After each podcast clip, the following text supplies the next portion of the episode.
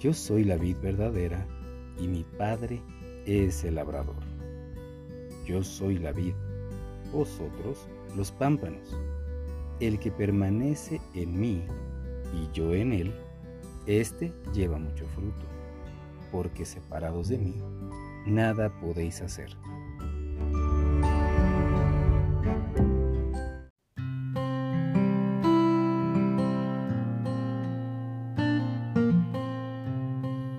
Hermano y hermana, qué gusto poder saludarte en este momento y aparte también la oportunidad de que recordemos qué fue lo que estuvimos viendo el domingo pasado en la escritura.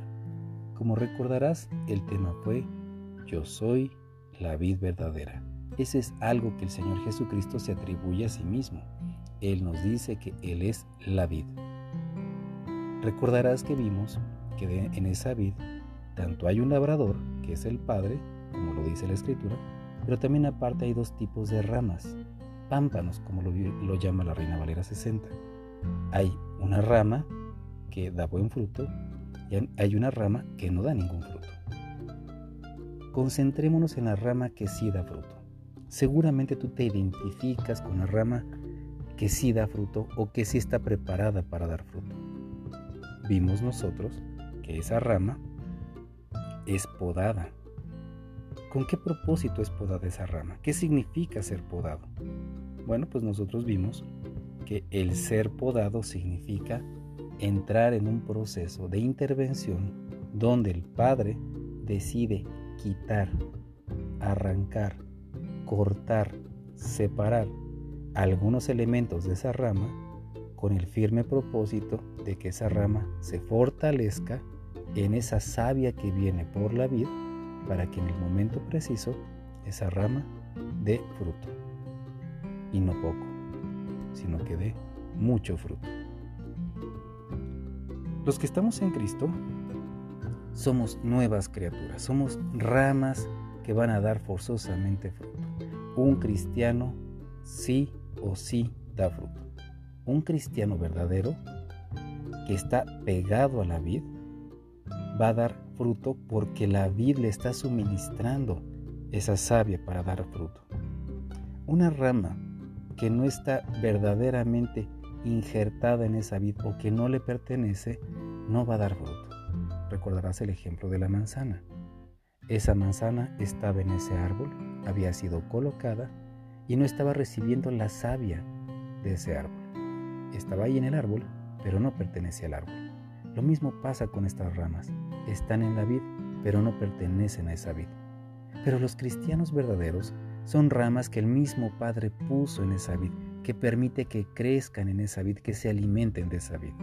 Vamos a leer algunas citas bíblicas, que es lo que vamos a encontrar, por ejemplo, en Efesios 2.10. Dice la Escritura, porque somos hechura suya, creados en Cristo Jesús para buenas obras las cuales Dios preparó de antemano para que anduviésemos en ellas. Creo que es muy claro este texto.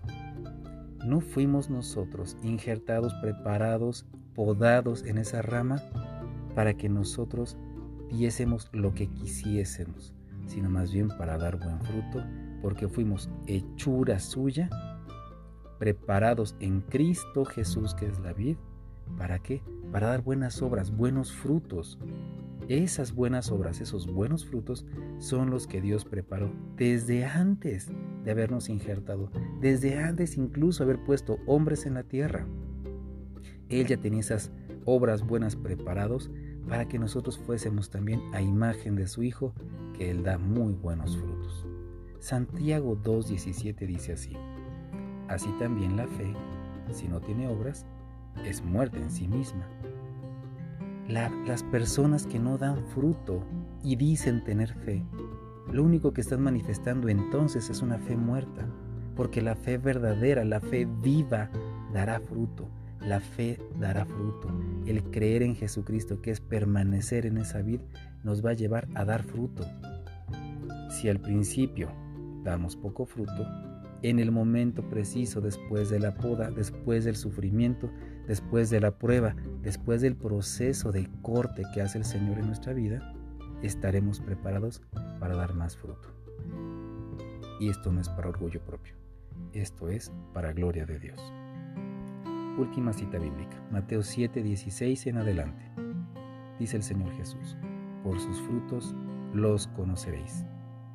¿Acaso se recogen uvas de los espinos o higos de los abrojos? Así, todo buen árbol da buenos frutos.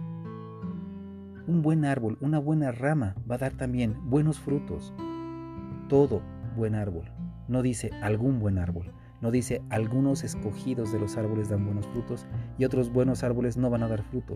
Él dice todo buen árbol, todo, todo cristiano, todo creyente, todo verdadero injertado en esa vid, todo aquel que está que permanece y que pertenece a esa vid dará buen fruto. Porque al contrario, dice la escritura, pero el árbol malo da frutos malos. No puede el buen árbol dar malos frutos, ni el árbol malo dar frutos buenos. Todo árbol que no da buen fruto es cortado y echado en el fuego. Así que, por sus frutos los conoceréis.